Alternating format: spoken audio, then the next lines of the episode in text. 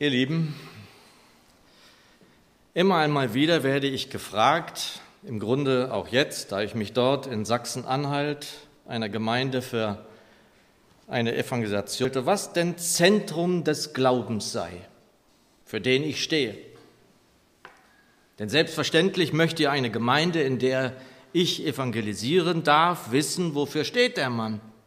Wofür stehe ich? Was ist das Zentrum meines Glaubens? Viel besser wäre es jedoch, wenn ich gefragt würde, wer denn das sei. Also wer das Zentrum meines Glaubens ist, denn das ist der auferstandene Herr Jesus Christus. Er ist Zentrum dessen, was ich glaube, woran ich glaube. Er ist Zentrum meines Denkens, ja meines Ichs. Auf ihn will ich hinweisen. Das möchte ich hier in diesem Leben bis zur letzten Minute, die mir gegeben wird. Und ich stehe nicht für eine Meinung, eine Überzeugung, für eine Theologie. Auch das bin ich schon immer mal wieder gefragt worden, für welche Theologie ich denn stehe. Ich stehe für keine Theologie zur Verfügung, ehrlich gesagt. Auch nicht für eine Partei, auch nicht für eine Denomination oder Konfession. Ich stehe auch hier vorne allein für den, dem ich gehöre. Für den, der sich hingegeben hat. Für mich und für dich. Für den, an den wir gerade erinnert haben im Abendmahl. Mich interessieren nicht irgendwelche Theorien, Theologien, oder irgendwelche Glaubenskämpfe. Den entscheidenden Kampf hat Jesus schon errungen und hat gesiegt. Das, das interessiert mich. Und das will ich mehr und mehr erkennen, das möchte ich verinnerlichen, verstehen, glauben, ihm vertrauen. Und dafür steht für mich auch ganz besonders übrigens das Abendmahl. Da geht es sozusagen sofort in der ersten Sekunde um das Wesen, um das Wesentliche. Beim Abendmahl wird nicht herumgedruckst. Da geht es um Jesus. Da geht es um seinen Tod, den wir verkünden. Um die Versöhnung mit dem Vater. Und auch um die Auferstehung, denn ohne sie wäre es nur ein Opfertod gewesen. Doch das war es ja nicht allein. Das wäre schon unsere Rettung gewesen, denn er trug ja in seinem Tod alle Schuld ans Kreuz. Aber das allein macht ja den Sieg nicht aus. Der Sieg ist auch die Auferstehung des Erstlings, der ihn überwunden hat, damit auch wir überwinden dürfen. Jesus Christus, du Auferstandener, singen wir in einem Lied. Unser Wort für diesen Sonntag ist ein gewaltiges Wort, wie ich finde, aus dem Beginn des Kolosserbriefs. Wenn ihr mitlesen möchtet, ich mache langsam, Kolosser 1, also gleich zu Anfang, die Verse 15 bis 23. Kolosser 1, 15 bis 23. Und ich lese sie uns aus der guten alten Zürcher Übersetzung, nicht ganz einfach, deswegen lese ich es langsam vor. Es heißt dort, und er ist das Ebenbild des unsichtbaren Gottes, der Erstgeborene der ganzen Schöpfung. Denn in ihm ist alles, was in den Himmeln und auf Erden ist, erschaffen worden. Das Sichtbare und das Unsichtbare, seien es Throne und Gewalten oder Mächte. Alles ist durch ihn und auf ihn hin erschaffen. Und er ist vor allem und alles hat in ihm seinen Bestand. Und er ist das Haupt des Leibes, nämlich der Gemeinde. Er, der der Anfang ist der Erstgeborene von den Toten, damit in allem er den Vorrang hat. Denn in ihm beschloss er, die ganze Fülle wohnen zu lassen und durch ihn alles mit sich selbst zu versöhnen, indem er durch sein Kreuzesblut Frieden stiftete. Durch ihn. Sei es, was auf Erden ist, sei es, was in den Himmeln ist. Und euch, die ihr einst ferngehalten und durch die Gesinnung in den bösen Werken Feinde wart, hat er jetzt trotzdem versöhnt, vermöge seines Fleisches Leibes durch den Tod, um euch heilig und untadelig und unbescholten vor sich hinzustellen. Wenn ihr anders im Glauben gegründet und fest verbleibt und euch nicht abbringen lasst von der Hoffnung des Evangeliums, das ihr gehört habt, das vor allen Geschöpfen unter dem Himmel gepredigt worden ist, dessen Diener ich, Paulus, geworden bin. Ich danke dir, Herr, für dein Wort. Was für eine Gewalt ist in deinem Wort zu finden. Eine gute, eine positive, eine starke, eine mächtige, liebevolle Gewalt. Herr, segne uns jetzt dein Wort. Amen. Ihr Lieben, Urlaub von Gemeinde was ich ja jetzt hatte, bedeutet auch Urlaub von Gott. Urlaub, wie ich ihn ja auch brauche mit meiner Familie, bedeutet also auch Urlaub vom Herrn. Wie sollte ein Urlaub von einem Pastor oder Referenten aussehen? Sollte er nicht so aussehen wie bei den meisten Menschen, nämlich, dass man alles Mögliche macht, nur nicht das, was man sonst so in seinem Alltag tut?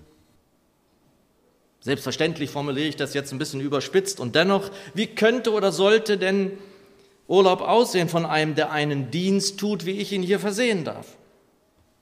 Nun, in der ersten Woche des Urlaubs war ich, wie ihr wisst, dort oben in Sangerhausen, fast 500 Kilometer von hier. Meine Frau und ich fuhren also dahin am Freitag über Stunden und dann war also erst am Samstag Programm, an dem Nachmittag, als die Gemeinde uns oder mich kennenlernen wollte. Da hielt ich also sozusagen aus dem Stehgreif einen Vortrag über eine Stunde, ohne dass ich mich sozusagen darauf vorbereiten konnte, denn ich wusste ja gar nicht, was mich da so erwartete. Und am Tag darauf durfte ich dann im Wort dienen. Der Gottesdienst dauerte, dauerte außerordentlich lang, denn meine Predigt wurde direkt ins Persische übersetzt. Habe ich auch noch nicht gemacht. Interessant auf jeden Fall. Und äh, es ist deshalb so, weil dort eine Erweckung ist, wie in anderen Teilen unserer Republik auch unter Iranern und auch Afghanen. Und da ich dann lieber leider ziemlich Beschwerden mit dem Darm wieder bekam, reisten wir also am Sonntag ab. So sah also die erste Woche aus. Nun, wir hatten das ja auch so gelegt und es ging auch nicht anders und es war ja auch so geplant. Und danach, wir konnten auch nicht einfach so wegfahren, irgendwo hinreisen. Und das wollten wir eigentlich auch nicht sondern wollten es sozusagen mal genießen, in den Tag hineinzuleben, Aschaffenburg zu entdecken und uns zu erholen. Und selbstverständlich möchte ich keinen Urlaub vom Herrn machen, wenngleich das irgendwie ja von Gemeinde auch mal möglich sein muss. Also ich möchte ja den Herrn nicht außen vor lassen, nur weil ich Urlaub habe, ihn nicht befragen, ihn nicht beachten. Das geht ja auch gar nicht. Und das will ja weder ich noch meine Frau. Im Gegenteil, so mein Eindruck, haben wir beide in dem Urlaub, den wir hatten, mehr zusammen gebetet. Aber nochmal, Urlaub für einen Knecht des Herrn muss irgendwie auch Urlaub von Gemeinde bedeuten.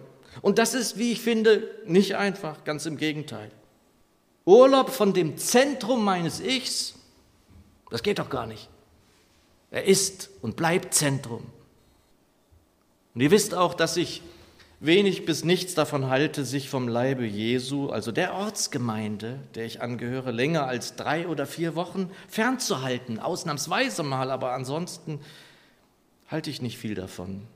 Und mir ist dies in der Predigtreihe über den Weinstock auch ganz besonders das deutlich geworden. Wir wachsen gemeinsam an seinem Leib.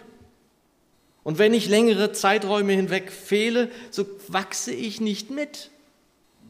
Oder es wird schwierig mitzuwachsen, sagen wir es mal so. Und mir persönlich hat eine längere zeitliche Distanz vom Leib Jesu nie gut getan. Im Gegenteil. Bleibt in mir die Worte, die wir immer in uns nachhallen lassen dürfen. Bleibt in mir. Wir brauchen diese Bindung brauchen die Erbauung durch die Geschwister, brauchen es, dass wir miteinander das Wort studieren, dass wir singen, dass wir Psalmen hören und so gemeinsam wachsen. Und wenn wir dann die Schrift aufmerksam betrachten, dann wissen wir, dass wir das alle brauchen, und zwar ohne Ausnahme. Gemeinde heißt gemeinsam. Gemeinsam kann es jedoch nur wirklich geben, wenn wir dranbleiben. An ihm, dem Zentrum und seinem Leib hier auf Erden. Und so bin ich also froh, dass ich mich erholen durfte, das habe ich, Kräfte neu sammeln durfte, aber ich bin auch wirklich froh, wieder mit euch hier sein zu dürfen, auch hier vorne stehen zu dürfen, glaubt mir das. Doch nun zum Zentrum, zum ersten Vers unseres Predigtwortes, Vers 15. Und er ist das Ebenbild des unsichtbaren Gottes, der Erstgeborene der ganzen Schöpfung. Und diese Stelle wird unterschiedlich übersetzt. Das Bild des unsichtbaren Gottes, schreibt die Elberfelder. Das Abbild der alte Menge. Schlachter schreibt von dem, der über aller Schöpfung ist. Und natürlich ist man auch immer irgendwie sofort gewillt, dies in Kommentaren, in Erklärungsbibeln oder wo auch immer nachzuschlagen. Und ich bin auch irgendwie ein Fan von solchen Erklärungs- und Studienbibeln, die Genfer Studienbibel, die Stuttgarter Erklärungsbibel und noch weitere kann ich euch empfehlen und übrigens über den Büchertisch auch bestellen. Und dann werden wir dort viele verschiedene Aussagen, Annahmen vorfinden. Und es wird nicht alles, was wir da finden, miteinander übereinstimmen. Es gibt viele verschiedene Auslegungen, Ansätze und vieles mehr. Und auch an dieser großartigen Stelle der Schrift zu Beginn des Kolosserbriefs werden wir von verschiedenen Auslegern möglicherweise in verschiedene Richtungen geführt werden. Und mir ist es einfach wichtig, dass wir auch selbst nicht immer jede Annahme, die wir da so haben oder lesen, als absolut hinstellen. Wir dürfen uns gerne Notizen von Erkenntnissen machen, das machen einige von euch, ich finde das gut auch in unseren Bibeln notieren. Aber macht es, mein Tipp, bitte mit Bleistift. Denn wir werden immer und immer wieder korrigiert werden. Und wenn wir uns korrigieren lassen, dann sollten wir es nicht von diesen vielen verschiedenen Auslegern, dann könnte ich ja ständig was Neues reinschreiben, sondern von dem sollten wir uns korrigieren lassen, der uns in alle Wahrheit führen will.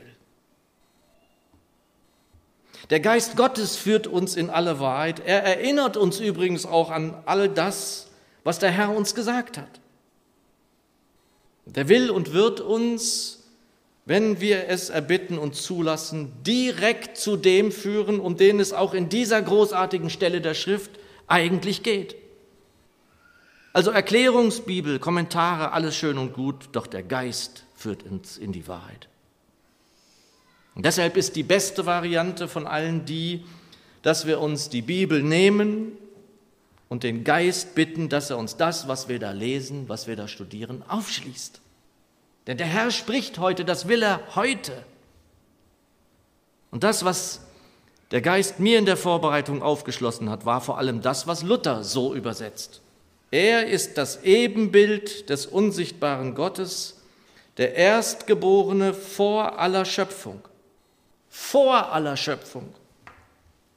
Und deshalb sprach der Herr Jesus auch jenes unfassbare Wort für die damals Anwesenden in Johannes 8. Ehe Abraham war, bin ich. Er war vor aller Schöpfung. Er war bevor alles, was wir hier sehen und bestaunen können, da. Er war und ist Schöpfer. Und bevor wir das weiter untermauern, noch einen kurzen Gedanken, der mir dabei kam. Hast du Jesus, dem du folgst, schon mal mit mein Schöpfer angesprochen? Versuch's mal, wenn du mit ihm sprichst. Es wird möglicherweise deinen Blick auf ihn erweitern, auf den Herrn und Meister, dem du folgen willst. Er will, das ist das, was er will, und das haben wir auch vor dem Abendmahl gehört. Er will, dass wir ihm ganz nahe kommen er will nicht unnahbar sein. Und deshalb wäscht er den Jüngern auch die Füße. Wir haben ihn ganz nahe, unseren Herrn und Meister, und ahnen doch zuweilen nicht, welche Macht ihm wirklich vom Vater gegeben worden ist. Wissen wir das? Jesus, mein Schöpfer?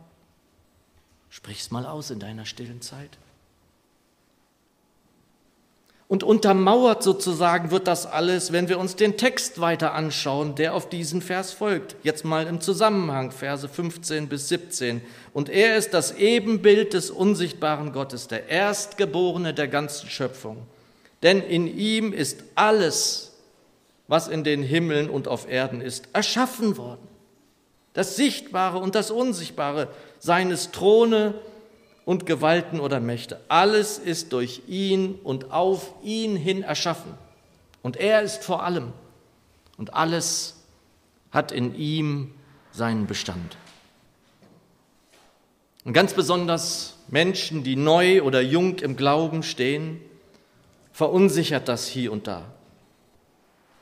In Gesprächen, die ich dann so führen darf, weise ich zumeist dann auf die verschiedenen Bibelstellen hin, die das klar zeigen und aufführen.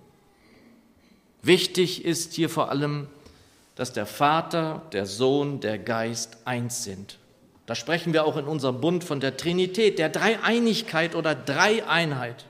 Sie sind eins. Und wir begeben uns aus meiner Sicht in große Gefahr, wenn wir das abzuschwächen versuchen.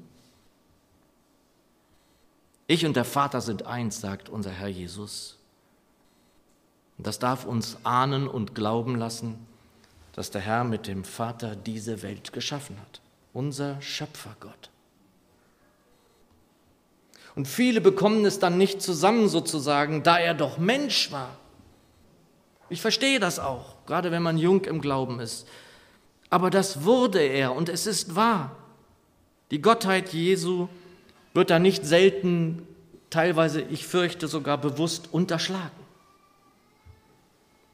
Und es ist gut, wenn wir es sehen, wie es Heinrich Böll einmal in einem Gespräch benannte. Immer wieder sagte er das. Jesus, der Mensch gewordene, der Mensch gewordene, Gott wurde Mensch.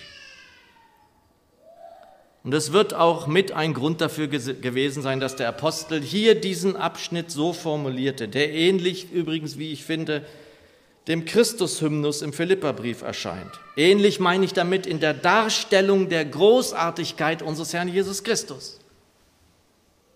Verse 15 bis 18. Und er ist das Ebenbild des unsichtbaren Gottes, der Erstgeborene der ganzen Schöpfung. Denn in ihm ist alles, was in den Himmeln und auf Erden ist erschaffen worden, das Sichtbare und das Unsichtbare, seines Throne und Gewalten oder Mächte. Alles ist durch ihn und auf ihn hin erschaffen. Und er ist vor allem und alles hat in ihm seinen Bestand. Und er ist das Haupt des Leibes, nämlich der Gemeinde, er, der der Anfang ist, der Erstgeborene von den Toten, damit in allem er den Vorrang hat. Also auch hier war er der Erstgeborene. Der Erstling, der Erste, der den Tod überwunden hat, das wissen wir, damit er auch dort den Vorrang hatte vor allen anderen. Er, der Erste. Und wir, seine Kinder, die ihm folgen dürfen, auch und vor allem in der Auferstehung. Weiter in Versen 19 bis 20. Denn in ihm beschloss er, die ganze Fülle wohnen zu lassen und durch ihn alles mit sich selbst zu versöhnen, indem er durch sein Kreuzesblut Frieden stiftete. Durch ihn, sei es was auf Erden, sei es was in den Himmeln ist. Und im Hauptwerk des evangelischen Theologen Karl Barth, seiner Dogmatik, ist diese Versöhnungslehre über viele, viele Seiten hinweg aufgezeigt worden, in einer Art und Weise, als ich sie gelesen habe, die mich beim Studieren förmlich auf die Knie getrieben hat. Direkt in die Anbetung. Nur durch das Kreuzesblut, an das wir im Abendmahl erinnern dürfen, war diese Versöhnung möglich, überhaupt möglich, denkbar. Weiter in Versen 21 bis 22. Und euch, die ihr einst ferngehalten und durch die Gesinnung in den bösen Werken Feinde wart, hat er jetzt trotzdem versöhnt vermöge seines Fleisches Leibes durch den Tod. Und die Elberfelder gebraucht hier gar ein Wort, das es noch besser darstellt. Und es ist ein Wort, das gerade in diesen Zeiten jetzt oft zu lesen, zu hören ist, in der Literatur eines der häufigsten Wörter entfremdet und euch, die ihr einst entfremdet und Feinde wart. Und Gott ist vielen Menschen heute fremd. Unser Herr ist ihnen ein Fremder. Sie finden gar keinen Zugang. Und dort, wo wir im Oktober evangelisieren werden, sind meine Frau und ich durch die Gassen dieser Stadt gegangen. Ich habe gebetet. Und mir der Älteste der Gemeinde, ein lieber Kerl, sagte, dass es dort viele Menschen gibt, die nicht gegen Gott sprechen, Sie sprechen nicht gegen Gott, weil sie dieses Wort in ihrer Sprache gar nicht kennen. Sie sprechen es nicht aus. Gott kommt nicht vor in ihrer Sprache. Uns war er möglicherweise in unserem Leben auch mal oder gar länger wie ein Fremder, wie bei mir, fast 30 Jahre. Und euch die ihr einst entfremdet und Feinde wart, nach der Gesinnung in den bösen Werken, hat er aber nun versöhnt in dem Leib seines Fleisches durch den Tod. Und dann, meine Lieben, kommt es, was ich vorhin schon vor dem Abendmahl habe erklingen lassen. Es sind wie all diese Verse Worte, die wir uns immer, immer wieder vorsagen dürfen, vielleicht auswendig lernen sollten sie dem Feind vor die Nase halten müssten, wenn er uns einreden will, dass wir nicht würdig sind, nicht würdig hier teilzunehmen? Und euch, die ihr einst ferngehalten und durch die Gesinnung in den bösen Werken Feinde wart, hat er jetzt trotzdem versöhnt vermöge seines Fleisches Leibes durch den Tod, um euch heilig und untadelig und unbescholten vor sich hinzustellen. Heilig, ohne Fehl und Tadel, unbescholten vor sich hinzustellen? Ich bitte euch, liebe Geschwister, diese Stelle euch zu merken, sie in euren Bibeln anzustreichen, auszudrucken, an die Wand zu heften oder was auch immer, wo ihr eure stille Zeit habt. Sie aber am besten vielleicht auswendig zu lernen, damit ihr in jenen Stunden, in denen der Satan uns verklagen will, sie ihm vorsprechen könnt. Und wenn ihr es nicht auswendig könnt, das muss man auch nicht immer, dann nennt die Stelle und sagt, es steht geschrieben. Es steht geschrieben in Kolosser 1. Der Vater in den Himmeln lässt uns, mich jetzt trotzdem, weil mein Herr Jesus am Kreuz gehangen und den Fleisches tot gestorben ist, heilig und untadelig und unbescholten vor ihm stehen. Halleluja. Und dazu gehört, meine lieben Geschwister, was wir am Schluss dieser großartigen Passage lesen dürfen. Und so mag ich es uns im Zusammenhang mit den wunderbaren Worten von eben verlesen und damit will ich schließen. Verse 21 bis 23. Und euch, die ihr einst ferngehalten und durch die Gesinnung in den bösen Werken Feinde wart, hat er jetzt trotzdem versöhnt, vermöge seines Fleisches Leibes durch den Tod, um euch heilig und untadelig und unbescholten vor sich hinzustellen. Wenn ihr anders im Glauben gegründet und fest verbleibt, und euch nicht abbringen lasst von der Hoffnung des Evangeliums, das ihr gehört habt, das vor allen Geschöpfen unter dem Himmel gepredigt worden ist, dessen Diener ich, Paulus, geworden bin. Auch das, auch das möge er uns schenken in seiner ganzen Gnade. Amen.